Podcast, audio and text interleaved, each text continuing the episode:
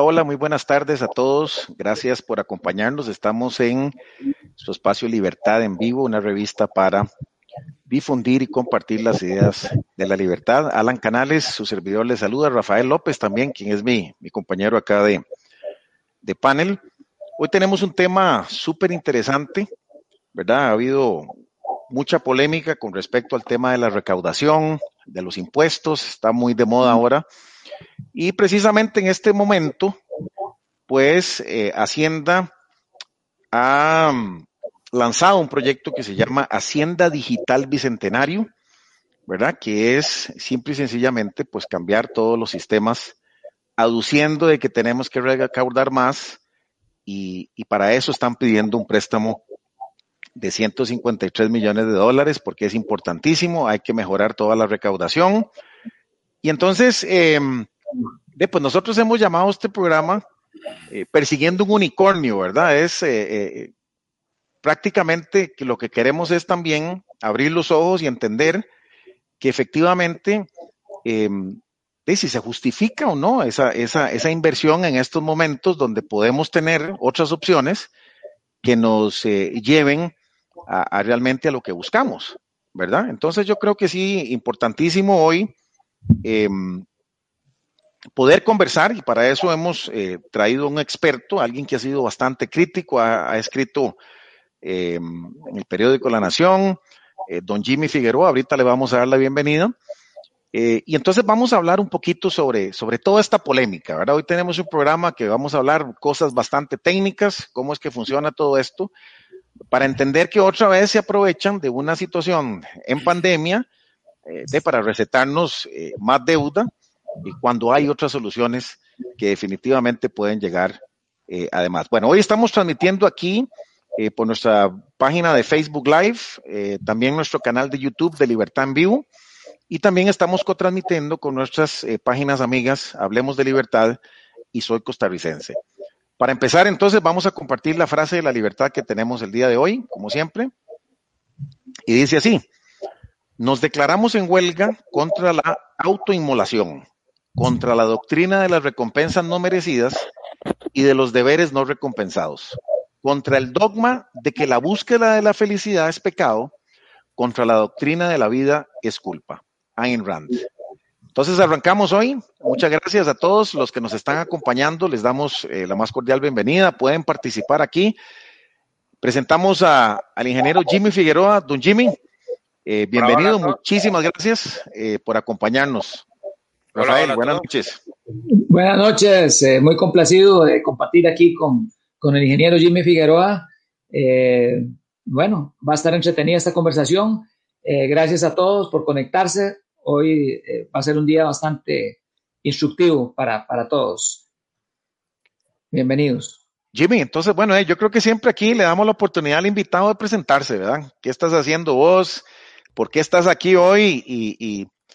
Y, lo más importante que queremos es, bueno, ¿por, qué tanta crítica, verdad? Este, vos que sos especialista en software, en, entonces, explícanos un poquito quién sos vos, cuál es tu background ahí, y, ya vamos a empezar ahí a meter el dedo en la llaga gracias. Eh, bueno, honradísimo y súper entretenido con la oportunidad, eh, Alan, Rafael y todos los amigos. Eh, sí, vea, yo soy costarricense, eh, tengo 54 años y más de 30 años de estar en la industria de tecnología. Trabajé en Oracle, trabajé en Microsoft durante 14, durante 14 años. En algún momento fui el costarricense de una posición más alta en Microsoft en Caribe y Centroamérica, porque, perdón, en Costa Rica, porque yo era parte de la junta directiva de, de esa subsidiaria. Y hace 10 años eh, tengo mi, fundé mi empresa, bueno, la fundé hace un poco más, pero activamente estamos hace 10 años. Ahorita me dedico a programar, soy programador y tengo una empresa donde tengo colaboradores que también son programadores y, y desarrollamos software de muy alto nivel para para ingeniería de software, ingeniería de datos, sobre todo para clientes que están ubicados en Estados Unidos, en Canadá y bueno, próximamente Alemania, si Dios quiere. Y eh, tenemos algunos clientes, no bastantes, pero sí clientes muy significativos en el área del en el Valle del Silicio, ¿verdad? En, en, el Silicon Valley, que es el lugar en todo el área de California, ¿verdad? Donde, en el estado de California, donde nacieron las grandes empresas de software que han transformado al mundo, ¿verdad? Estamos hablando de Google, de Facebook, de, de, no sé, Oracle, eh, el mismo Microsoft, eh, eh, Salesforce, you name it, Airbnb, ¿verdad? Este, en fin, y hacemos muchos proyectos de, que tienen que ver con datos, ¿verdad? Pero a nivel industrial y a nivel mundial. Entonces, nosotros eh, somos un equipo interesante que está de programadores que estamos todos regados en diferentes ciudades de América Latina. Eh, vean, este, yo siempre, ¿por qué la crítica? Eh, ¿Por qué no? Es la pregunta. O sea, nosotros vamos a votar. Ese es nuestro primer deber cívico. El segundo deber cívico es eh, pagar los impuestos. Eh, el otro deber cívico es portarse bien, ¿verdad? Eh, eh, estar de acuerdo al marco legal en todo lo que se puede, aunque a veces el marco legal es ridículo. Y uno de las cosas, de los deberes de nosotros como personas es em, fiscalizar el gobierno, ¿verdad? De que lo que nos prometieron se esté haciendo. Normalmente, vea, uno deja pasar eh, estas situaciones de préstamos y despilfarros y empleados públicos con poca pericia, eh, queriendo resolver su mundo con una tarjeta de crédito eh, eh negra sin fondo, eh, con cargo al déficit fiscal que todos tenemos. Normalmente eso pasa todos los días y uno dice, bueno, pero ¿por qué este chaval se está pudiendo hacer eso? Pero este no es un momento normal. Yo creo que estamos todos de acuerdo en que esto es una pandemia. Estamos viviendo un momento histórico. Nuestros nietos, no, ya no nuestros hijos, nuestros nietos y descendientes de los nietos van a preguntar qué hicieron nuestros abuelos. Y yo no me puedo quedar tranquilo viendo que hay un millón y medio de personas que no tienen empleo, que no tienen ingreso, que mañana viernes es día de pago, no tienen pago, tienen que ir a pagar cuentas porque las cuentas continúan y mientras toda esta pandemia y todo esto sucede, un grupo de empleados públicos que no sabe dónde está parado, este, llega y se inventa un préstamo solo porque sí. Y entonces yo lo que hice fue llegar y, mmm, como tiene que ver con tecnología e información, y de eso, digamos que me sobra conocimiento, aunque nunca es suficiente, eh, yo me puse a investigar en todos los sitios de información y en todos los foros. Entonces, ahí es donde yo dije, bueno, hey, eh, eh, vamos a ver qué es lo que está sucediendo, vamos a ver si este préstamo tiene sentido o no. Y bueno, tuve un montón de hallazgos, traté de hacer eh, por todos los medios, de hacer que Hacienda respondiera eh, a, a, mis interrogantes para satisfacer. Y son preguntas muy sencillas, no son preguntas de bits and bytes, y pues no lo logré. Entonces mi conclusión es que eh, si bien la necesidad de que Hacienda, el Ministerio de Hacienda se digitalice y se modernice es, es legítima, porque eso es cierto, eh, a partir de ahí, todo lo demás puede que no sea cierto. Eh, a partir de ahí uno puede impugnar por qué teniendo tanta plata en su presupuesto no lo han usado para esto. ¿Por qué ocupamos un préstamo? ¿Por qué llegamos a estas instancias? A partir de ahí uno se puede preguntar, bueno, ahí si vamos a pedir 156.6 millones de dólares, ¿por qué no lo podemos hacer con 15 millones o con un millón y medio? ¿Quién dice que no se puede? Y si ellos dicen que tenemos X o Y objetivos, entonces yo empecé a cuestionarme, ok, ¿cómo es que la estructura y la formulación de este proyecto nos llevan a ese objetivo? Y en todos los casos he obtenido respuestas falsas, faltas de sustancia, faltas de pericia, pericia técnica y pericia lógica. Este, y por eso es que yo digo que no justifica su precio, se justifica que quieran hacer lo que están haciendo, pero yo no justifico la manera ni y este dudo mucho que tenga resultados, aun si todos tuviéramos una varita mágica de Merlín y le pusiéramos 257, 500 millones de dólares hoy, hoy, y los sistemas estuvieran hoy listos, todos los sistemas que ellos dicen, este, yo no creo que tengamos los resultados que, que se requieren y que se persigue el proyecto. Jimmy, tal, vez, la cosa, Para, tal vez para, digamos, poner en contexto, eh, digamos, haciendo, hagamos un, resumen para, digamos, como dicen, poner el contexto. Eh, tal vez, Dani, pongamos un poquito eh, la, tabla. Primero, la, tabla de ejecución del, de los presupuestos del, del Ministerio de Hacienda de TI, ¿verdad? Todo el gasto de TI. Creo, creo que, digamos, lo que estamos hablando aquí lo vamos a empezar a, a ubicar en diferentes contextos. El primero es, ¿verdad? Hay una necesidad de mejorar los sistemas de recaudación, ¿verdad? De eso estamos claros todos. Es de interés de todos recaudar mejor.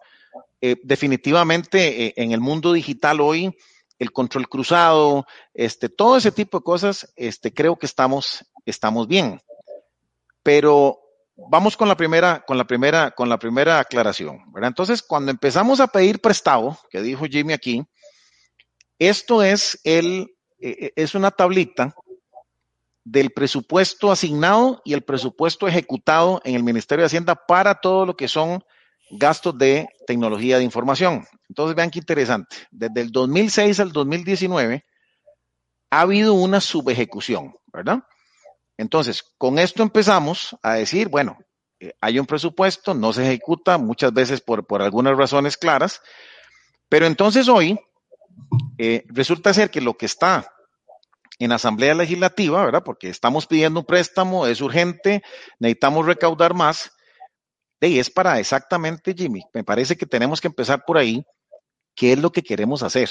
¿Verdad? O sea, es como apague encienda otra cosa nueva, ¿verdad? Es lo que, lo que llamamos nosotros Big Data. Y vamos a empezar nosotros a, empezar a tajadear ahí un poquito y explicar qué es. Entonces, solo para poner en contexto esto, no, no, no, no satanizando el asunto, es bueno.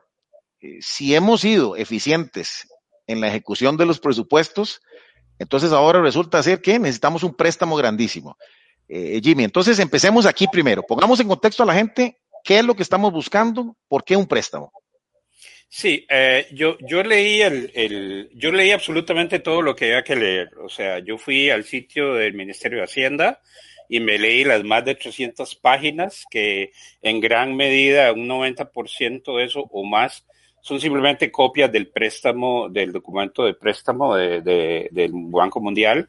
También me leí el El proyecto como se presentó en la Asamblea Legislativa el 22016, creo que era, no me acuerdo si es el número de proyecto, ahorita no preciso. En ese momento sí, y em, a ver si había información, a ver si había carnita. Esta gente, eh, vamos a ver, está claro que se ocupa hacer su modernización. La primera pregunta que hay que hacer es, ¿por qué no le alcanza la plata que tiene ahora? Son 20.444 millones de colones. ¿Sí? Entonces, eh, hay que preguntarse si se puede racionalizar ese presupuesto para eh, lograr los objetivos. Los objetivos a grandes rasgos de este eh, proyecto, como lo han vendido, es lograr tres cosas con un impacto en el PIB según ellos. Primero, reducir la evasión. Segundo, reducir eh, la, eh, disminuir la ilusión. Y tercero, tener un mejor control del gasto público. Supuestamente eso es así. Ya cuando uno va y lee el, proyecto, no necesariamente está reflejado de esa forma. Tiene otros objetivos. Hablan de un mejor eh, servicio al ciudadano, eficiencia operativa y un montón de cosas que son bastante abstractas y no, en esos momentos que ocupamos respuestas concretas no lo son. Entonces, si eso es el objetivo, está bien y si ellos necesitan modernizar, está bien. La primera pregunta es ¿por qué? Tengo más preguntas, pero empecemos por una. ¿Por qué 20.444 millones de, de colones al año? No son suficientes y no han sido suficientes en 14 años, no ha sido ese monto, ha sido menor como vimos, pero son montos muy grandes para que un montón de empleados públicos que están trabajando la cartera de, de TI, de Hacienda, hagan su trabajo. y cumplan con ese objetivo. Ese objetivo de evasión, elusión y reducción del gasto público existe desde que existe Costa Rica como república. O sea, no es nuevo, no es del 2020 ni de la pandemia. Entonces, ¿qué ondas? ¿Por qué eso no alcanza? ¿En qué se está invirtiendo? ¿Y será que ellos están persiguiendo otros objetivos en donde se va todo ese presupuesto y no es este otro objetivo? Entonces, lo primero que habría que hacer es eso, veremos. Eh, estamos entonces, eh, uno hablando de la eficiencia, ¿verdad? Porque entonces hay que ver cómo está compuesto ese gasto de TI, ¿verdad? Si estamos gastando en consultorías, en outsourcing, o realmente tenemos, como, como bien saben ustedes, Jimmy, de gente que está desarrollando mejoras a los sistemas actuales, etcétera, etcétera. Entonces, digamos que, que, eso es lo primero que tenemos que empezar a cuestionar. O sea, ¿en qué se está yendo la plata anual para tener que pedir un préstamo? Eh, de, si se está yendo en salarios, el 90% de ahí no va a alcanzar. No, no, esa plata, Esa, esa plata es gasto corriente, no incluye salarios. Salarios es otro, se reporta en otro rubro de la Contraloría. Imagínese. O sea, ¿qué, ¿qué, incluye esa parte? ¿Qué incluye esa parte? Eh, ¿Tercerizaciones? mire, no sé, pero te aseguro que no incluye una buena alfabetización en datos, que es lo que se ocupa, y te aseguro que no incluye hacer su trabajo. Es decir, el 17 de septiembre la Contraloría General de la República, después de hacer un ejercicio, ellos, sin ser programadores, se meten a programar en un lenguaje llamado R, que es uno de los lenguajes de datos, que no es el único, existe Python y todo lo demás, y le piden, le solicitan las bitácoras de los sistemas de información a Hacienda. Ellos mismos obtienen los archivos, los de la Contraloría, programan, sin ser programadores muy, muy, muy ávidos, programan algunas cosas y logran sacar ciertos datos y hacen un informe que se cae uno de espaldas al ver ese informe. Por ejemplo, uno de los hallazgos más importantes del informe fue que resulta que no existe a estas alturas de 2020 con esos 20.444 millones de colones anuales durante 14 años, no existe y con ese montón de, empleados públicos que están ahí trabajando en el en Ministerio de Hacienda, en la Dirección de Informática, no existe semejante cosa como una eh, base única de contribuyentes. Resulta que los datos de Exonet están completamente eh, no homologados o es, es, es, una isla de información y no, no se cruza con los datos de los contribuyentes de eh, eh, el sistema TICA de aduanas y tampoco con el de tributación. Algo tan básico como eso, que te, lo, hace cualquier estudiante de informática y te lo construye con bases de datos open source como Postgres, por las cuales no pagas un 5 de licencia, no existe. Entonces uno dice, entonces está bien que ocupemos eh, combatir estos tres objetivos que queremos, entonces, ¿cómo es que semejante cantidad de plata y semejante cantidad de recursos y esta gente no ha sido capaz de hacer esto cuando el Ministerio, cuando la Contraloría General de la República, un montón de entusiastas, hay un puño, un puñado de entusiastas, se pone a programar, analiza las, eh, las bitácoras y tiene estos hallazgos y produce un informe que, entre otras cosas, es lo que acabo de decir, pero el informe es más grande, ¿verdad? Jimmy, es, es, es interesante lo que decís porque eh, eh, por ejemplo, eh, esto es como, como cuando uno va al médico, entonces le hace el chequeo, le dice, mira, hacete, hacete un, una placa de tórax, hacete unos exámenes de laboratorio y después con base en todos esos elementos, bueno, vemos qué es lo que, qué es lo que te vamos a recetar, ¿verdad? Entonces, bueno, ahí sí, necesitas bajar de peso. Aquí parece ser que no tenemos una visión estratégica, sino que siempre vamos agregando y agregando y agregando, porque digamos, una de las cosas que, uno puede decir que funcionan es que tenemos una cédula de identidad única, ¿verdad? O sea, es un número, un número único. En otros países el número de pasaporte es esto. Bueno, ¿cómo es que en Hacienda, si yo tengo solo un número donde me pueden identificar a mí, ¿cómo es que yo en este momento no puedo estar eh, identificado en aduanas y en esto y en el otro en una base única tributaria? Es que, es que tiene que estar ligado a eso. ¿ah? Alan, no, tiene, no solo no tiene sentido, sino que las cosas que dicen en la Asamblea Legislativa tampoco. Vos te vas a escucharlo y ver los videos de la comisión que ve este proyecto en la Asamblea Legislativa y la que lidera esa comisión, una diputada Silvia eh, Hernández, ¿será? No me acuerdo del apellido. Sí. Ok. En una de esas la señora se para y dice y se echa un violín y dice, mire, es que ocupamos Imagínense usted, pobrecito los de Hacienda, porque los datos los llevan en Excel, imagínate. Y yo digo, ¿cómo que pobrecitos? O sea, 20.444 millones de colones al año, durante 14 años, eh, ese montón de gente, o sea, recurso humano, eh, nube tecnológica, porque yo sé que tienen un data center con, con, el ICE, eh, hello, o sea, ¿Cómo es que no lo han resuelto? ¿Y cómo es que llegamos? La pregunta es cómo con todo ese montón de plata llegamos a hacer las cosas en Excel. Es, falta de pericia, eh, eh, es, vagancia, es inoperancia, es desidia. Eh, ¿Qué es? Porque yo no tengo problema en que ellos se hagan así, pero si el que ellos se hagan así, los empleados de la dirección de TEI de Hacienda, si, si ellos son así, y eso va a tener un costo para mí, mis hijos, mis nietos, los tuyos y todos los que nos están oyendo, para poner un impuesto en, en, y en la inflación, que ya estamos súper en nuestro déficit súper arriba, en tiempo de pandemia, y eso tiene que ver con tecnología, not in my watch. Interesante. Mira, vamos a poner aquí, Jimmy, para, para ir poniendo los puntos sobre, sobre las IES vamos a poner los hallazgos, ¿verdad? De, esta investigación que hiciste, eh, que, es interesante, qué es lo que está incluido en el tal préstamo, ¿verdad? Porque yo creo que es importante, Dani, que nos, que nos pongas aquí un momento eh, ese documento. Vea lo que dice aquí. Encontramos los siguientes hallazgos a partir del texto de la respuesta.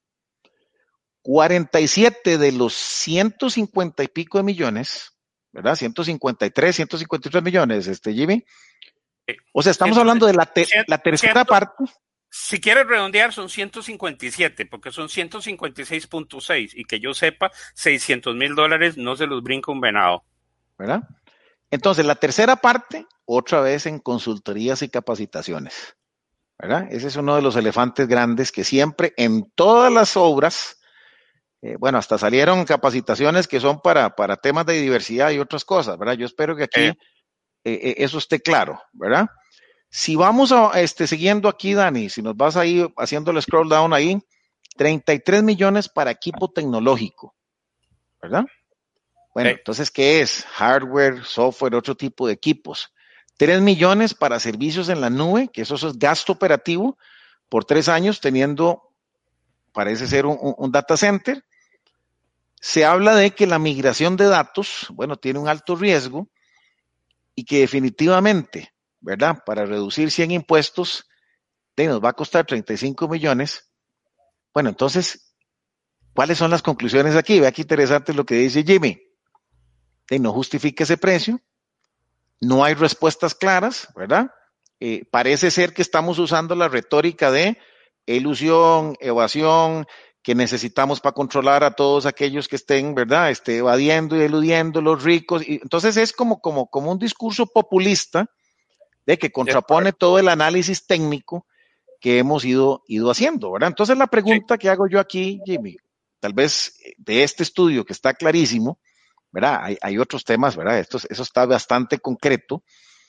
Em, bueno, está bien, contratamos todo eso y cuál va a ser el retorno. Yo soy financiero, definitivamente yo digo, ok, invirtamos los 153 millones, pero ¿dónde está el retorno? Porque si vas a automatizar, vas a centralizar, tiene que haber.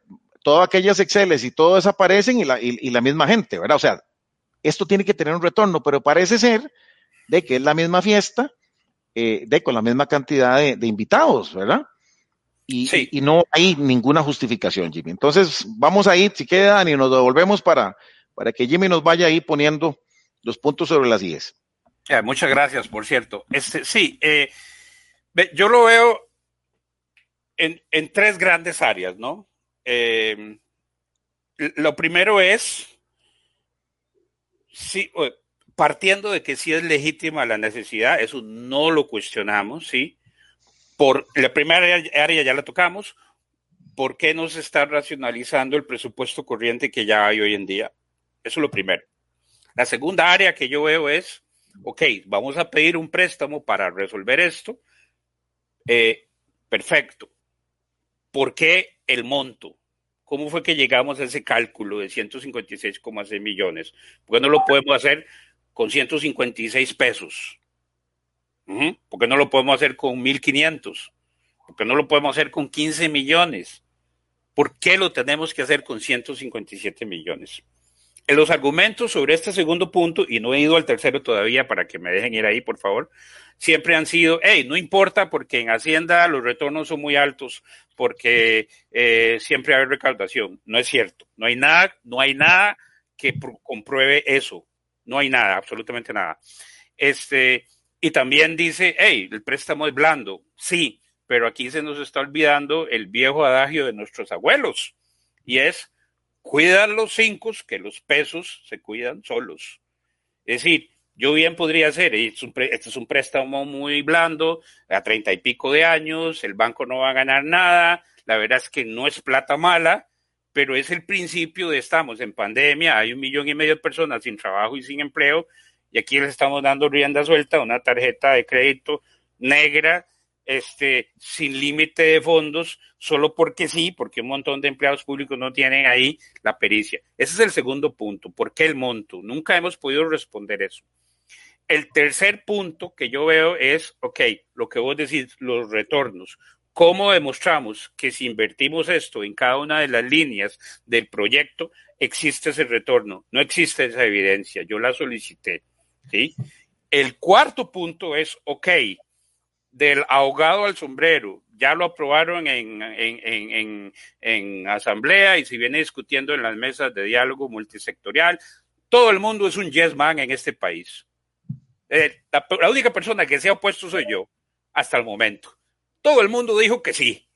El, el, el del Partido de Liberación Nacional dijo que sí, la Asamblea dijo que sí, todo el mundo está feliz. Usted llama a todo el mundo y lo llama por teléfono y le dice, ¿cómo vamos a resolver la ilusión, la evasión? Y ah, eso está resuelto, eso es Hacienda Digital Bicentenario.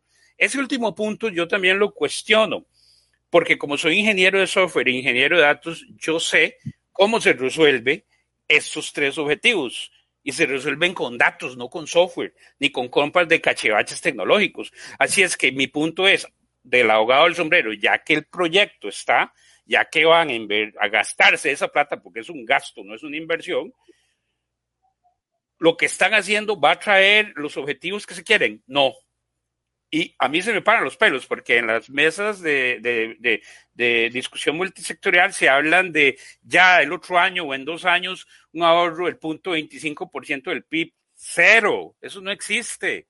No existe evidencia de que ha habido, ha habido un ejercicio tal que uno le dé credibilidad a semejantes eh, manifestaciones. Sí, aquí nos escribe Luis Montoya y nos dice, eh, don Jimmy, entiendo que usted tuvo una charla con el ministro de Hacienda y, él quiere saber, bueno, cuál fue ese, cuál fue ese intercambio, ¿verdad? Y, entender cuál es el deseo del ministerio de cambiar para, ver si se puede entender mejor. Aquí, aquí estamos poniendo el comentario de Luis Montoya. Eh, explícanos, explícanos la parte ahí de, esa conversación y, y, cuál fue el tecnicismo, ¿verdad? Sí, yo di una charla sobre el, efecto positivo que tiene eh, eh, el software abierto, el open source, en el mundo de los datos, ¿verdad? Que en Silicon Valley cualquier empresa que esté innovando con datos está usando open source, no está usando software propietario. en Costa Rica resulta que todo el mundo usa software propietario y le gusta pagar por licencias, consultorías y demás cachivaches tecnológicos.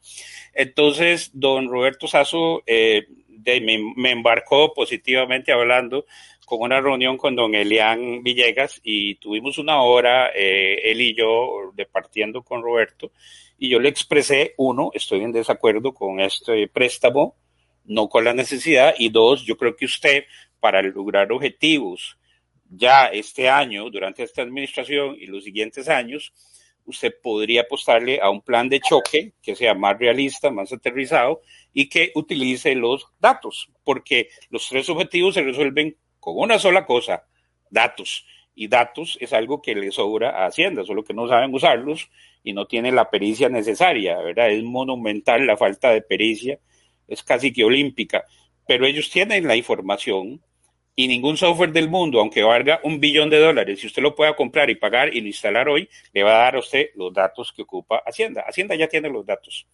Yo solo quiero hacer un, paréntesis y decir, estoy muy de acuerdo en invertir en una sustitución del sistema TICA y de los procesos de TICA, por la razón de que está claro que ocupamos el lugar número 80 en Doing Business, en la parte fronteriza de 190 naciones, y eh, se han venido acumulando casi dos mil y pico, casi tres mil exenciones, y eso está matando el tema de la, eh, eh, ¿cómo se llama?, de la evasión y la ilusión y toda esa cosa.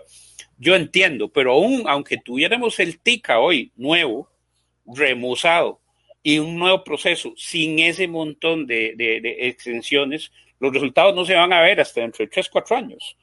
Porque los resultados para verlos ya en enero, en febrero del otro año, se resuelven con una sola cosa, se resuelve con datos. Yo le presenté todas estas ideas al ministro, al ministro yo creo que él entendió, es una persona muy, muy pura vida, muy buena gente, no sé cómo lo ven afuera, eh, me cayó muy bien. Quiere meter impuestos, ¿cómo va a ser pura vida? Sí, sí, él, tiene, él entiende de CRM, es una cosa, o sea, como ser humano lo vi súper bien, pero este, de ahí en adelante mm, me dijo que, de, que, que, iba a hacer algo a lo interno, y de ahí usted sabe que en Costa Rica tenemos eh, grandes virtudes y un gran defecto. Y el gran defecto es que nada urge. O sea, en Costa Rica no hay nada que no pueda aguantar 88 años. Entonces, yo imagino que eso va a ir al plan de dentro, dentro, dentro de 88 años lo vemos, ¿verdad? Eso fue.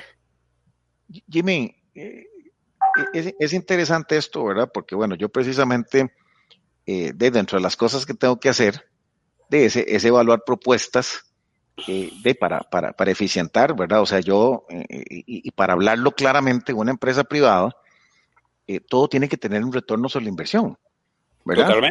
es lo que llamamos un ROIC, ¿verdad? Que es el, retorno sobre la inversión sobre capital, ¿verdad? Entonces, claro está en que sí se necesita un software, sí se necesita este, mejorar la, la parte eficiencia, pero a mí siempre me dicen, bueno, yo voy a poner esto, pero ¿cuándo? Recibo ese retorno, ¿verdad? Entonces, y, y, no solo para que la gente malinterprete, ¿verdad? Que esto es un tema nada más tome y deme, no. Hay otras cosas, como los controles, como, como, como, como de estar en, un sistema más robusto. O sea, son cosas que no son tangibles, pero que sí se cuantifican cuando usted hace una, una inversión. Yo leyendo, digamos, los escritos y, todo este tema, lamentablemente cuando empezamos a hablar de, de, que se politiza una propuesta y, bueno, con todo el respeto, hay 800 mil asesores que me imagino que están detrás de todo esto. O sea, yo no puedo entender, ¿verdad? Como una persona eh, de como usted, ¿verdad? Como yo, como cualquier persona que trabaja en un ámbito de administración de negocios, independientemente de cuál sea usted eh, eh, su formación, hay temas que son de sentido común. Totalmente. Eh, eh, este, yo, no puedo pintar la casa este, en invierno, este, o sea, hay, cosas que efectivamente aquí no van. Vea, yo, yo soy experto en datos y en software, eso categóricamente yo me meto al ring con cualquiera y me doy de golpes. Pero las preguntas que yo hice las puede haber hecho mi abuela, que paz descanse. Es decir, es, son muy lógicas. Yo pregunté cómo llegaron al cálculo de los 157 millones de dólares ¿Dónde están los estudios de mercado para ver si, si consideraron alternativas menos costosas? ¿Qué es lo que van a comprar? ¿Dónde están los términos de referencia de estas licitaciones? Porque se supone que ya en unas semanas deberían estar arrancando. ¿Dónde está la línea base? ¿Cuáles son las métricas que van a usar para medir la eficiencia de esto y el retorno que vos decís? ¿Dónde está la línea base? Porque una cosa es tener la métrica. ¿De dónde arrancamos y cómo vamos a evolucionar? Exactamente. ¿Dónde está la línea base? ¿Cómo llegamos a ese cálculo de línea base? Nada de lo que estoy diciendo recibir respuesta. No está la información con una falta de transparencia monumental. No está la información en, en el sitio de Hacienda ni en, ni en el presupuesto, eh, digamos, el proyecto que llegó a la Asamblea, ni se discutió en la comisión de donde está la diputada esta Silvia Hernández. Cuando yo solicito esto, después de escribir en La Nación, a través de eh, la, la, la, eh, la muy amable intercesión del diputado Pedro Muñoz, al cual le estoy muy agradecido, el Ministerio de Hacienda se devuelve con una carta diciendo no sabemos, esto lo hizo, haciendo, lo hizo el, los expertos, expertos, experto yo, expertos del Banco Mundial pusieron esos datos.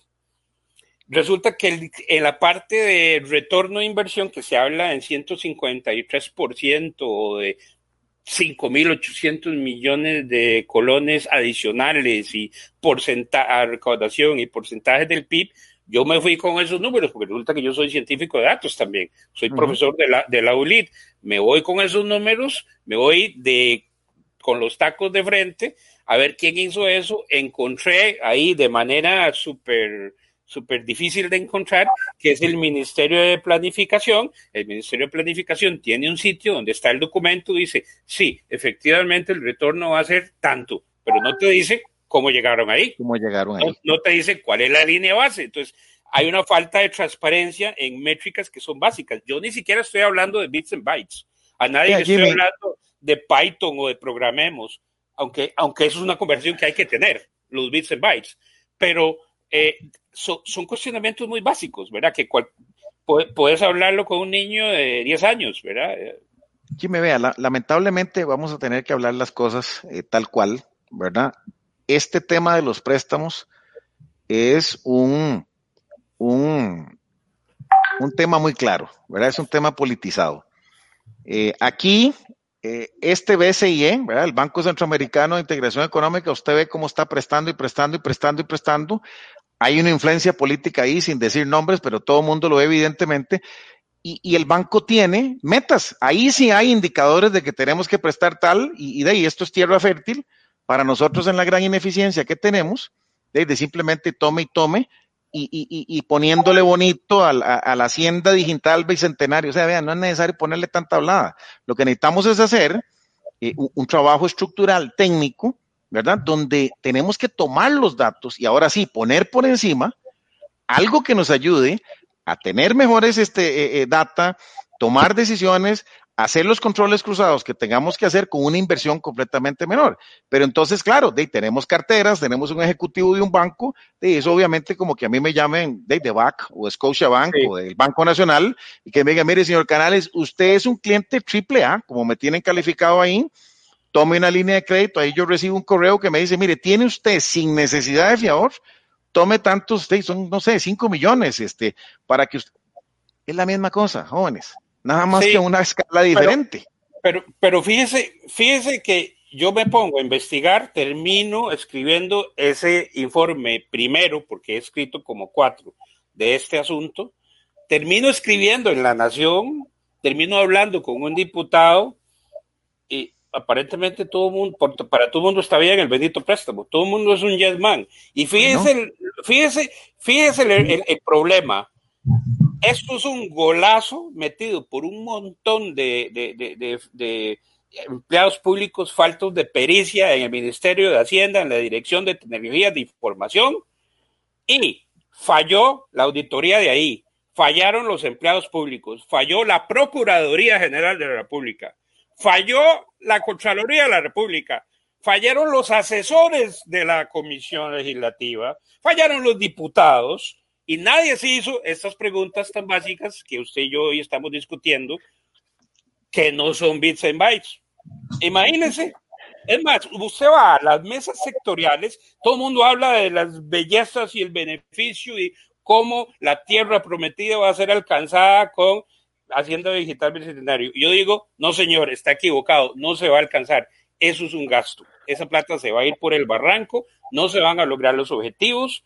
Eh, porque los objetivos se logran de otra manera, se logran con datos, no comprando cachivates tecnológicos, ni pagando sí. consultorías caras, ni haciendo todo tipo de suerte de, de cosas que, que, que, ellos quieren hacer, este, que no tienen ninguna atadura, ningún vínculo, ninguna coherencia con los objetivos. Al, al hacer falta todos estos datos que hemos solicitado, metodologías de cálculo, líneas, base, correlaciones, retorno de inversión, todo lo que usted acaba al hacer falta eso, la lógica dice que este proyecto por todo lado en mi libro levanta alertas y esas alertas hay que lo que pasa es que lamentablemente yo me estoy divirtiendo en esta charla pero yo perdí la fe porque ese proyecto ya lo aprobaron y todo el mundo está feliz todo el mundo pues dice que esa es la píldora, todo el mundo dice que es el bullet y que esa es la píldora para resolver todo. Y yo digo que no, el que diga eso no sabe de datos y que hable conmigo. Pero, pero ahí, Jimmy, es, no importa. De, pues eh, nosotros acá, eh, el espacio de libertad en vivo es precisamente eh, un espacio para educar, para abrir los ojos, para que la gente haga conciencia y, y, que no vivan engañados con las habladas de este, ¿cómo se llama? De Hacienda Bicentenario Digital, que eh, esto es un tema que viene de yo no sé a dónde y cuánta plata, nada más para que, vean, me llama la atención aquí en este informe que dice, muy beneficioso tener a mano los más de 40 informes de auditoría de la Contraloría, o sea, cuánta plata se desperdicia en todos esos informes en las diferentes, es que, es que no estamos hablando de propuesta. Yo, yo los pedí, no los dieron, yo los solicité yo quería leerlos. Bueno, ¿cuánto, tiempo duraron para hacer esos informes? ¿Cuántos empleados están metidos en eso? O sea, todo eso es plata que suma, ¿verdad? Y el tiempo y demás. Bueno, eso, eso es otra cosa que hay que ponerlo porque está aquí. Y lo otro también que es interesante es que dicen que una vez aprobado, en seis meses está resuelto todo el problema. Cuando nosotros sabemos que cambiar la estructura de Hacienda Digital o a Hacienda Digital más bien del Bicentenario, no nos vamos a celebrar ningún, ningún Bicentenario. Seis meses para un proyecto de esta envergadura, para toda la maraña que hay de sistemas y de enredos y que nada está conectado con nada, en seis meses eso es una mentira.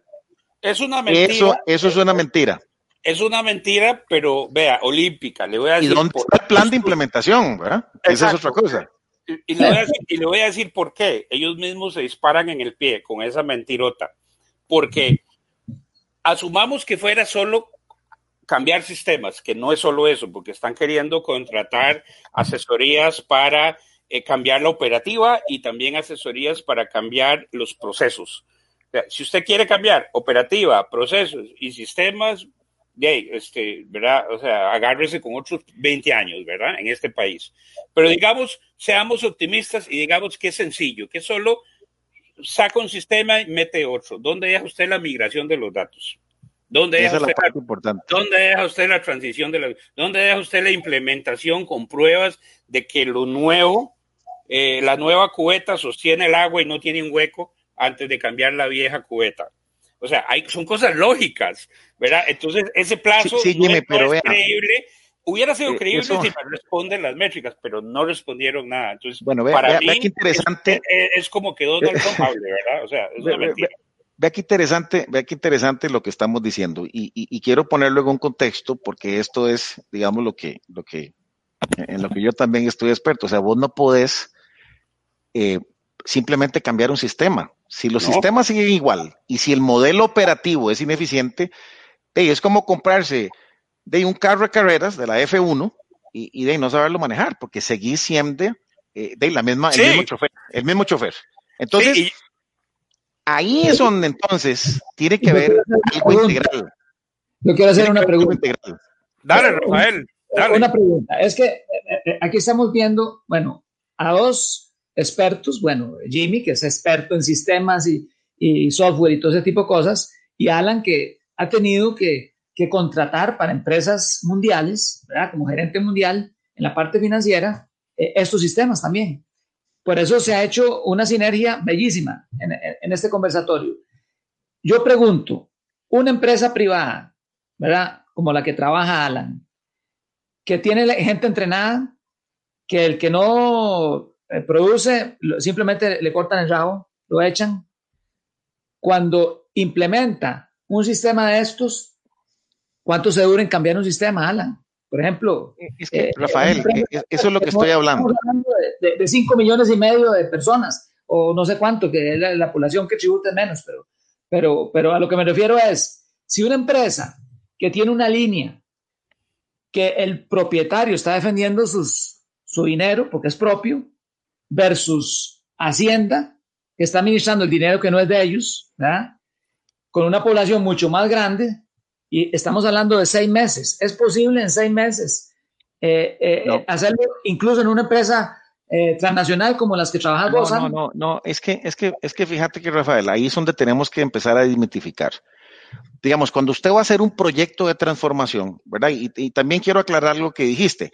Eh, si, si, no te echan, no, no, eso, eso no es así. O sea, siempre que hay un plan estratégico de dónde queremos ir como empresa, qué necesitamos hacer, entonces vos haces un plan estratégico de tres a cinco años, ¿verdad? Entonces hay que empezar por, por entender a dónde queremos ir, ¿verdad? Como, como estrategia de empresa, qué necesitamos hacer para llegar ahí, y no es un sistema el que te va a resolver el ser más eficiente y llegar ahí. o sea, si usted tiene, si usted tiene, ¿verdad?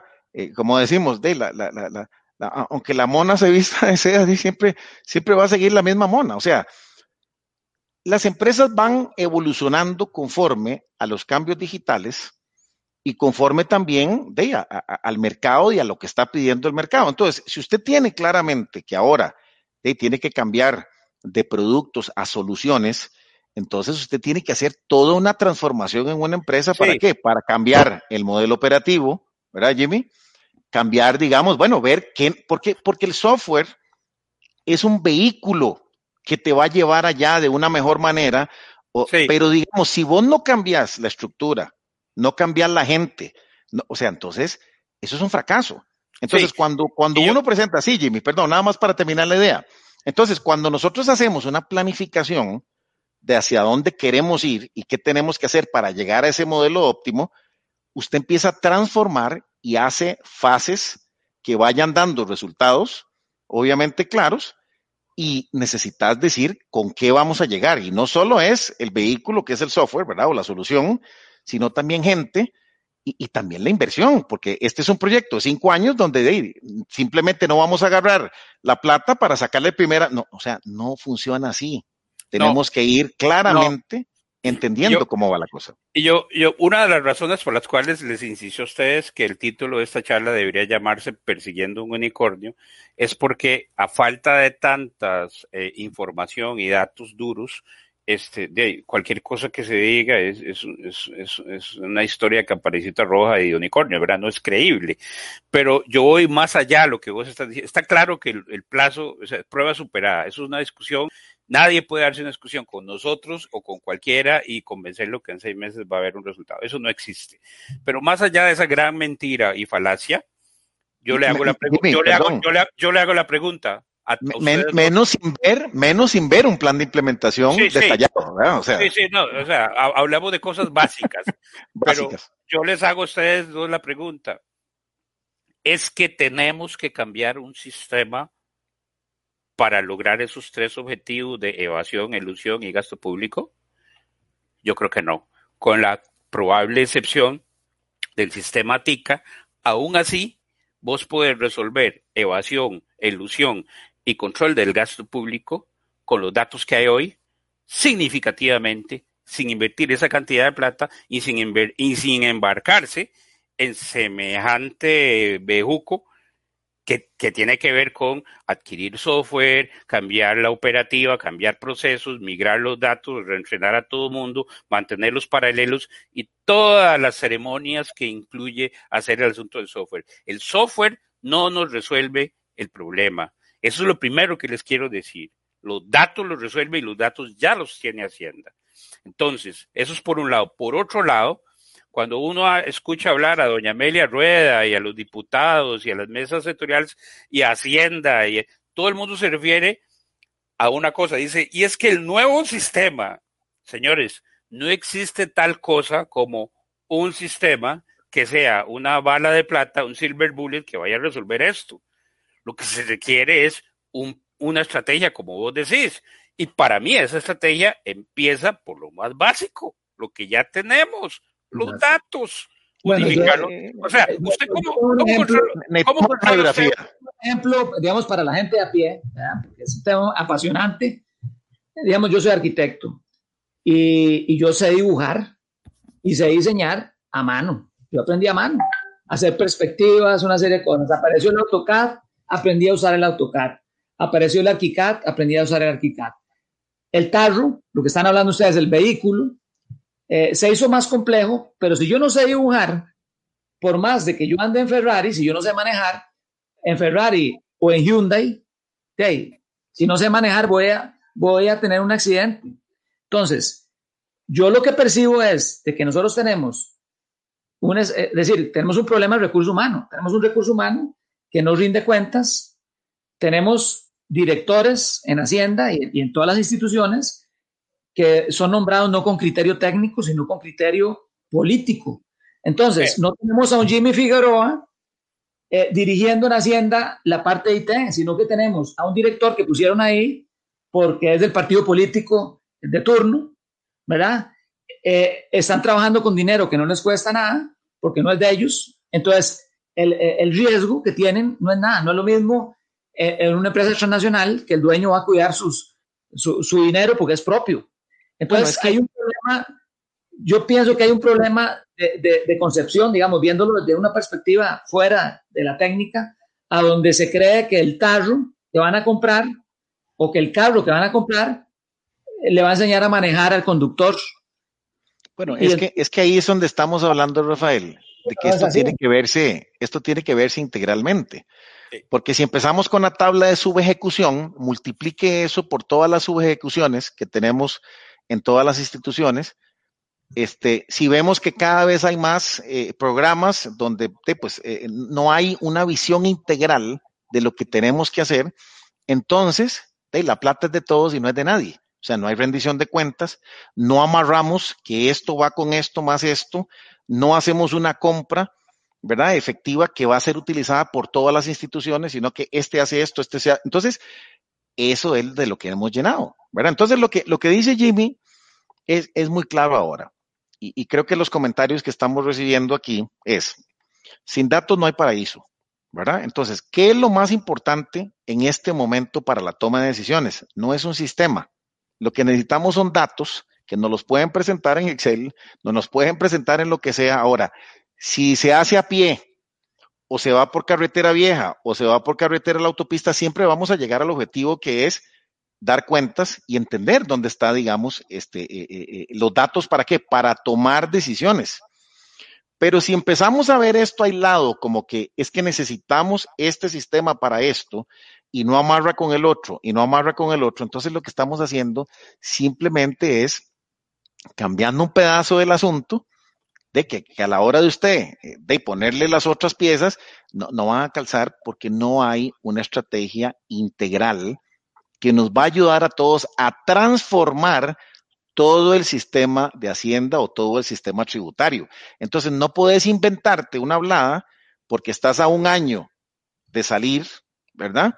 de que el gobierno del bicentenario, y eso es una pura hablada este, política y, y, y, y, simplemente manipulando, porque de bicentenario aquí el problema que tenemos es que necesitamos generar, necesitamos ver eficiencia, necesitamos cambiar esto de manera que el pueblo, que es quien paga los impuestos, tenga claramente en dónde se está invirtiendo la plata y qué estamos este, produciendo con todo eso. Entonces, por ejemplo, eh, eh, para, para hablarte un poquito de, de, es, no, no, es una empresa privada, digamos, hay empresas privadas de capital cerrado, ¿verdad? Que son tantos socios, o sea, para eso hay una junta directiva, para eso hay una sesión estratégica de dónde vamos, para dónde vamos, qué queremos hacer y qué necesitamos para llegar ahí, cuántos recursos y sistemas y gente, ¿verdad?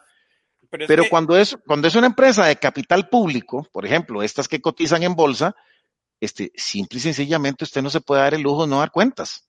O sea, sí. la rendición de cuentas es un principio básico de la vida humana en todo lado. Sí. No solo ahorita en lo que estamos hablando. Sí, yo, yo, yo creo en todo lo que estás diciendo. Sin embargo, si vos le preguntas a ellos en Hacienda todo lo que estás preguntando, te van a decir que sí lo tienen. O sea, con la, sin la cara de vergüenza te van a decir, lo tenemos. Ah, sí, no les eso, eso existe pero vos vas y, y, ves un informe como el de la Contraloría y te das cuenta que cosas básicas como juntar tres bases de datos que se puede hacer con open source, con una base de datos Postgres y un poco de scripts en Python, no lo han hecho. ¿Verdad? Entonces, este, y eso tendría un impacto eh, eh, increíble en la recaudación, en la ilusión. Vea, le voy a hacer, le voy a dar un ejemplo. Rafael quiso dar un ejemplo. Eh, yo creo que está muy arriba. Le voy, voy a dar un ejemplo más sencillo. ¿Cómo se resuelve la evasión? Te voy a dar un sencillo ejemplo para ilustrar y captar la imaginación de, del público oyente eh, sobre cómo se resuelve con datos y no con software. No es un nuevo RP, no es un nuevo sistema. ¿Sí? El sistema TICA, usted llega y compra un televisor flat panel y tiene un código de arancel de 10 dígitos. Y el código, no sé, termina en 10. ¿eh? Es un numerote así, termina en 10. Usted llega y paga lo que tiene que pagar. Al día siguiente usted viene y va a importar otra televisión flat panel y se da cuenta que el código, eh, el, arancel, tiene otra categoría en la cual también aplica ese flat panel y paga un 5% menos de impuestos. Entonces usted va y cambia, con solo cambiar el numerito que termina en 10 a 8, ya se va por otro arancel y pagó un 5% de impuestos menos. A eso se le llama ilusión. Entonces, cuando usted tiene un montón de datos entrando, porque entran los dudas, las declaraciones únicas aduaneras, las notas técnicas, todo eso, entra por minuto. Cuando usted tiene un montón de datos, voy a ir en contra de lo que dijiste, Alan, no se resuelve con resmas de datos en Excel. Eso usted lo agarra y lo pone en un algoritmo con R o con Python que cualquier hijo de sí no puede hacer. Y entonces no, usted, puede, usted, puede, usted, déjame terminar la idea. Usted puede, usted puede detectar comportamientos fraudulentos casi en tiempo real. Pero para, eso se, para eso se necesita hacer algo que en este país todo el mundo este, evita y es hablar de bits en bytes. Yo le voy a dar, le voy a dar una anécdota muy sencilla, ¿sí? Algo que yo pienso. Yo pienso que en este país la gente tecnónica como yo somos los técnicos, somos ciudadanos clase B o C y la persona de, traje y corbata y el MAE que le hinca el diente a todo mundo y se va al cóctel y es un político, es el ciudadano clase A. Aquí usted va y ve una valla publicitaria y dice imperial, ¿verdad? Usted llega a San Francisco, California, se baja del avión y agarra el, automóvil y se va conduciendo al centro de San Francisco, downtown, y la primera valla que usted ve se llama Twilio, no imperial, no es una cerveza. Y usted dice, ¿qué carajos es Twilio? Y usted se va e investiga qué es eso, y resulta que eso es un SDK, es un API, o sea, un software para desarrolladores. Quiere decir que el desarrollador de software en San Francisco, California, es ciudadano clase A y no clase B. En San Francisco, California, se habla de bits and bytes. Aquí tenemos que hablar más de bits and bytes. Sí, señor, y menos de estrategia, porque la estrategia tal vez viene de los bits and bytes, viene de los datos. Este ejemplo que te acabo de dar captura en gran medida lo que yo pienso. Yo siento que Hacienda ya tiene los datos. Yo siento que no hacen su trabajo, yo siento que no tienen pericia y yo siento que si ellos tuvieran una unidad de datos marca Diablo que la pueden pagar con esos 20.444 millones de colones, ahí tienen un plan de choque para cada tres meses tener un subproducto de datos y obtener un resultado que todos los costarricenses estaríamos muy agradecidos. Sin tanta politiquería y sin tanta eh, eh parla estratégica de nada, yendo a, los datos directamente. Sí, lo, que hace falta, lo que hace falta, Jimmy, definitivamente es ejecución, ¿verdad? Porque asesores vemos por todo lado, informes por yardas, ¿verdad? Como decimos aquí. Lo que hace falta es simple y sencillamente alguien que tome eso y ejecute, rinda cuentas y que simplemente haya un control, ¿verdad? De lo planeado con lo ejecutado y explicar diferencias. Eso se ve muy simple, ¿verdad? Pero para eso se necesita liderazgo, para eso se necesita realmente el expertise, eh, eh, un grupo multidisciplinario que realmente rinda cuentas para que realmente todo el mundo esté tranquilo de que lo que usted está gastando, pues simplemente está teniendo un retorno adecuado, ¿verdad? Por aquí nos escribe, nos escribe este Marcela, este Vega, eh, que habla precisamente, Jimmy, que, que, está de acuerdo con usted. El software no resuelve el problema. No lo resuelve. vea el ejemplo de la factura digital, parece que es opcional también, ¿verdad? Algunos con un régimen X no la usan, otros usted va al supermercado, bueno, quiere factura, no quiere. Entonces, bueno, eh, vuelvo a lo mismo. Muy buena la idea, pero si realmente no tenemos una ejecución clara y medimos cuál es el retorno, ¿verdad? Aunque no tengo la menor duda de que ahora hay mejor control, pero hey, nada hacemos con los datos muertos. Exacto. Y, y le doy otro ejemplo de otro producto datos, o lo que yo le, eh, eh, suelo llamar data producto. ¿Qué es mejor? Agarrar los 157 millones de dólares y contratar todo este montón de cachivaches tecnológicos y todo este montón de consultorías. Si hay que hacerlo, ok, en algún momento dará su resultado, pero no creamos que eso va a dar el resultado. ¿sí? ¿Qué es mejor? ¿Qué daría más resultado para la elevación, la ilusión y el gasto público? ¿Eso o poder llegar y mandar el 30 de diciembre, este 30 de diciembre, desde Hacienda, un email a todos los contribuyentes, un email que diga, yo tengo todos sus datos, porque ellos tienen todos los datos, las facturas, los gastos, todo. Lo único que les hace falta tal vez es la depreciación. Formar la, la, que te llegue a vos un email que te diga, eso es lo que vos vas a declarar, dígame que no. Dígame si eso no le metería miedo a la gente, a los que están evadiendo. Dígame si eso no diría con datos, ¡pum! hammer home, como decimos en inglés, daría un golpe de mesa, ¿sí? Dígame si eso no daría un golpe de timón, dígame si eso no agarraría y metería suficiente duda a la gente de que Hacienda sí está usando los datos y no lo está, no es, tontamente está enviando correos diciendo, hey, estamos observando, como los correos idiotas que, que nos envían, dígame si eso no sería más efectivo de aquí al 30 de enero que invertir 157 millones de dólares. Sí, volvemos al tema del proceso, ¿verdad? Eh, eh, estamos teniendo un proceso eficiente, estamos realmente generando impacto. ¿Quién está midiendo que el correo llegue o no llegue? Eh, los correos los, pierden, ¿verdad? Porque no necesariamente le llega a todo el mundo que tiene que llegarle. Pero creo que, digamos, lo que, lo que hemos venido conversando, Jimmy, es, es el ejemplo, ¿verdad? De, de, del estatismo, de la ineficiencia realmente, donde simple y sencillamente eh, sí, aquí está la plata del BCIE, aquí tenemos este, claro, pues por supuesto, en un tiempo de crisis todos los bancos tienen un montón de plata para prestar, pero ¿quién es sujeto de crédito? Y la pregunta es cómo nosotros con un 70% de endeudamiento todavía somos sujetos de crédito. Nosotros, y es que mi punto es el principio.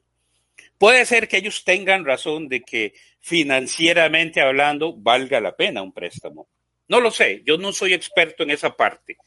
Pero mi punto es el principio. ¿Por qué en época de pandemia, si existen todas estas falta de información y cuestionamientos que son básicos y lógicos, que no son bits and bytes, y esa falta de transparencia, ¿por qué no hay respuesta? ¿Y por qué entonces no formamos criterio en los ciudadanos para que se aboquen a hacer más fiscalización, como lo estoy haciendo yo, para parar esa fiesta eh, esa piñata de que por cualquier cosa tengo que buscar un préstamo, si no, no puedo resolver los problemas. Eso no es así.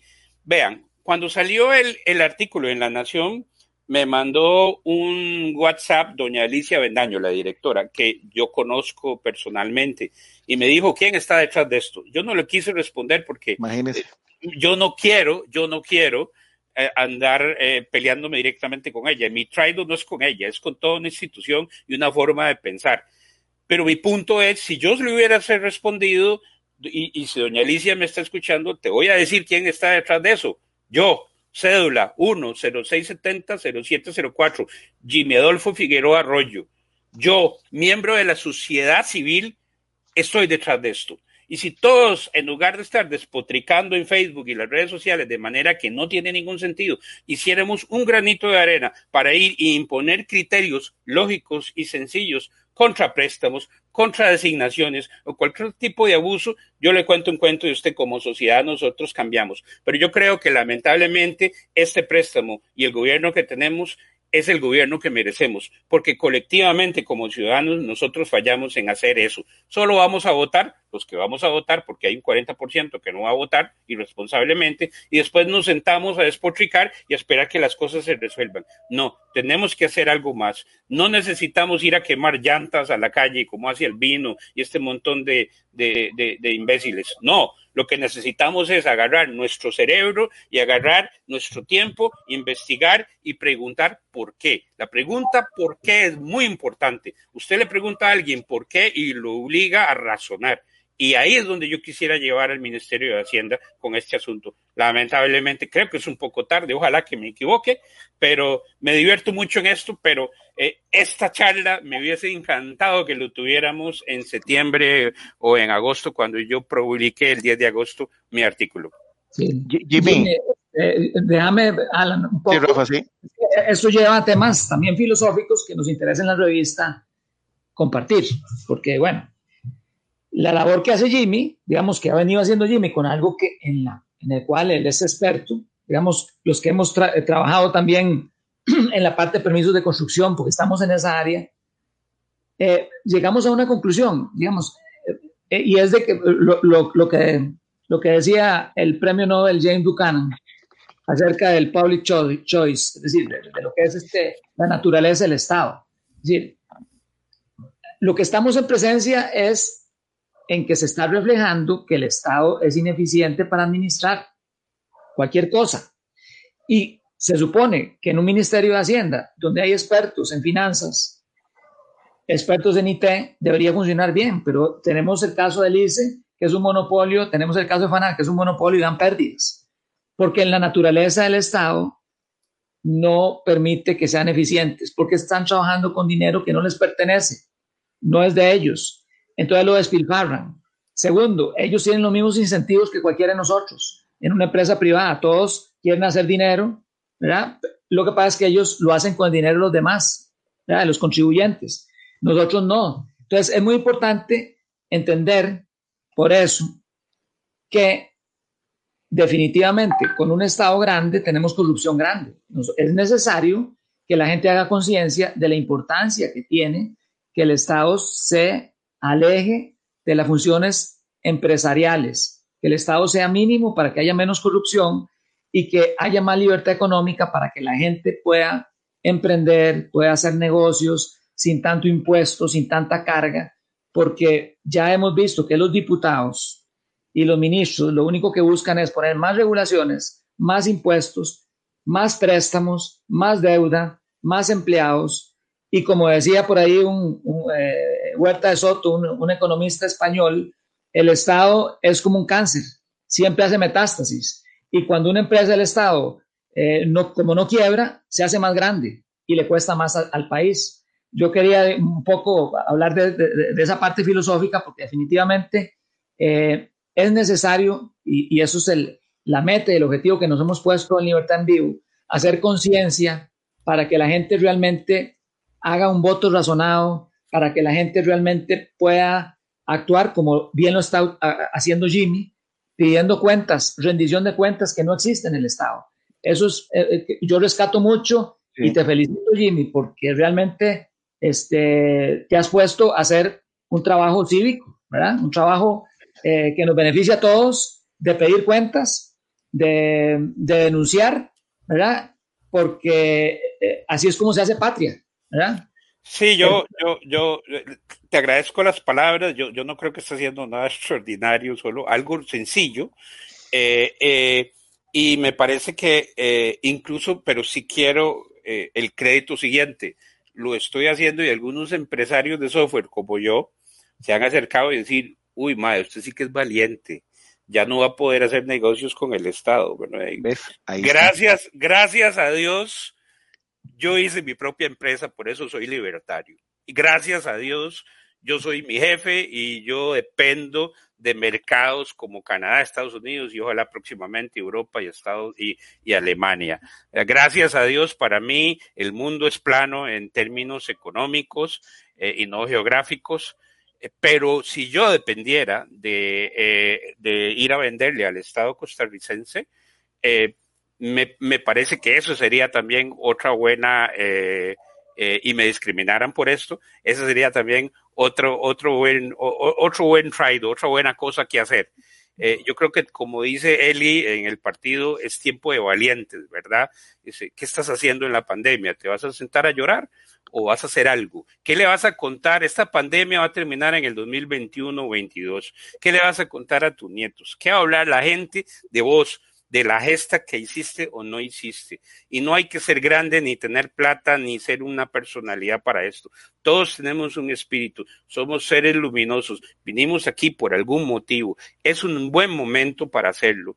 Yo, a la vez que estoy haciendo esto, mi esposa y yo y mi familia también estamos apoyando a cuanta persona podamos cuanta oportunidad tengamos, desde el rescate animal hasta el señor que vende pipas aquí en La Paco cuando se sienta aquí los sábados.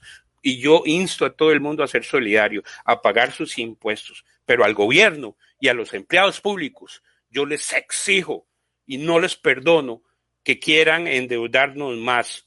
Y esa deuda que dice el gobierno, esa deuda que si no la pagamos va a haber un pandemonio y se va a venir aquí la, la, la, la, eh, la hecatombe.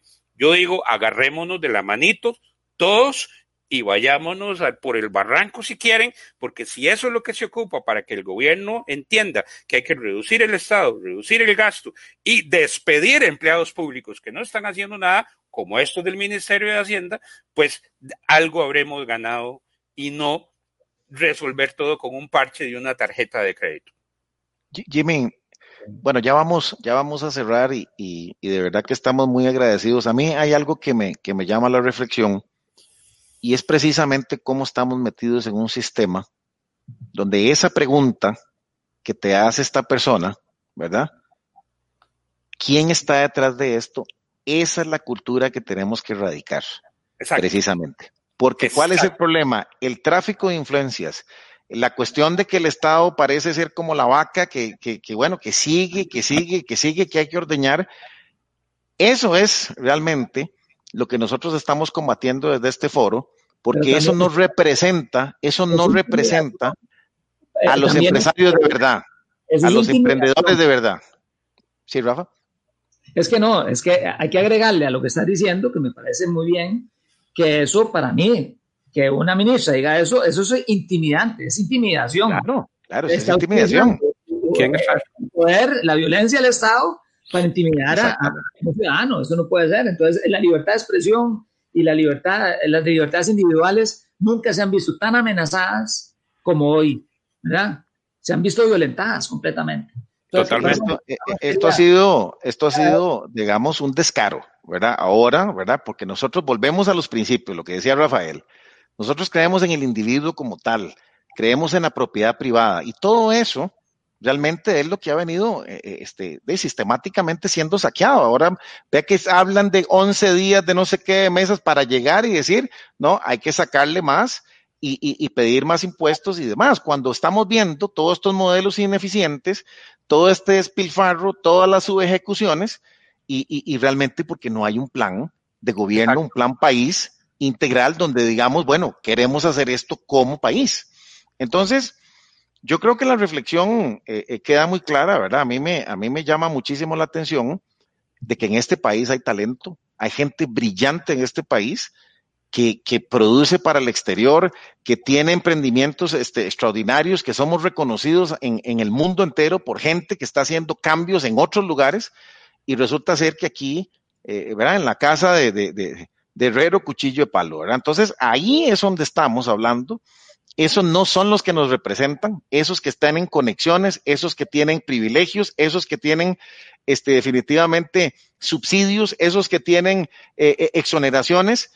Eso no es lo que representa la libertad de un empresario, eso no es lo que representa realmente eh, la libertad económica y el respeto por el individuo y, simplemente eso es lo que estamos denunciando hoy con este ejemplo, este Jimmy. Muchas gracias de verdad por, por acompañarnos. Creo que ha sido, eh, ha sido muy, muy valioso, ¿verdad? Eh, aquí me, eh, dice Carlos, ¿verdad? Que, que, vamos, como dicen los Simpsons, ¿verdad? Los Simpsons no se equivocan, dice que vamos a sufrir la ira de los burócratas. Bueno, eso es exactamente un ejemplo donde hay intereses creados, donde digamos siempre la suspicacia es que hay algo detrás. Yo no creo inclusive, digamos, no quiero pensar mal que hay algo detrás, ¿verdad? Porque ese es el default ya de todo mundo. Sí lo hay. Yo lo que digo, yo lo que digo es que efectivamente, ¿verdad? Poniéndole eso, es que simple y sencillamente hay un Estado inoperante, ineficiente, que no está pensando en el ciudadano, no está pensando en dar un retorno por esa inversión que estamos haciendo nosotros todos los días pagando impuestos. Es como decía, eso. como decía Luis Guillermo Solís, los tengo identificados. Y después en el siguiente gobierno del PAC eh, sacan la UPAR.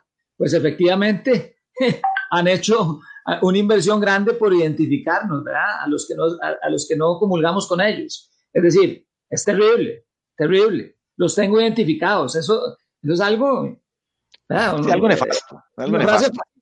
completamente racista. Sí. Bueno, Jimmy, entonces eh, cerramos, de verdad, agradeciéndote montones. Eh, eh, aquí nos da para hablar bastante, ¿verdad? Yo creo que, que, este ejemplo es muy bueno, está, está muy documentado. Yo te felicito también porque, porque yo creo que en este momento, ¿verdad? Como dijiste, es un tema de valientes. Yo creo que así como este foro, hemos venido conversando de que hay muchos como nosotros que ahora estamos usando este tipo de plataformas para empezar a denunciar eh, el descaro, ¿verdad? Porque es con cucharada grande que se están sirviendo a costillas de otros. Porque es que si fueran que le metieran la mano a la bolsa a ellos mismos, no, es que le están metiendo la, mano a la bolsa a la gente que produce. a la gente lo que necesita libertad. Existe un, yo sé que vamos cerrando eh, rápidamente, existe un, un, un chiste muy popular cuando uno va a las conferencias de que hay dos amigos que están en, eh, ahí en el bosque y hay un, hay un oso detrás de ellos y uno de ellos empieza a amarrarse los zapatos y el otro le dice, ¿por qué te amarras los zapatos? Y dice, porque yo voy a correr más que vos, el oso te va a matar a vos. Bueno, te voy a dar la versión tica de eso, que me la dio un amigo, don Adolfo Cruz, muy buena, y me dijo, en este país, en el gobierno, el que menos corre, agarra un Ferrari bueno, imagínese. ¿Qué te voy a decir? Bueno, Jimmy, muchas gracias. muchísimas gracias, de verdad. Este, lo hemos disfrutado montones. Creo que eh, hoy ha sido un programa de denuncia, ¿verdad? Este, simplemente en este espacio de la libertad eh, estamos denunciando todo aquello que esté atentando contra la libertad, contra los principios liberales, contra los principios de realmente de progreso, de economía estamos en contra de esa burocracia, en contra de ese Estado eh, que tiene elefantiasis, ¿verdad?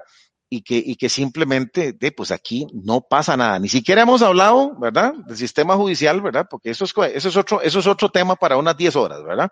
Estamos hablando de algo técnico, de algo donde estamos pidiendo cuentas, estamos pidiendo transparencia, que son principios básicos para que una sociedad progrese, ¿verdad? Eh, eh, eso es lo que hemos estado denunciando acá desde este espacio. Así que, bueno, vamos cerrando. Muchas gracias, Jimmy, otra vez. Vamos a, ver si los invitamos para la próxima semana. Tenemos un par de temas interesantísimos también. Vamos a ver, Dani, si me ayudas ahí.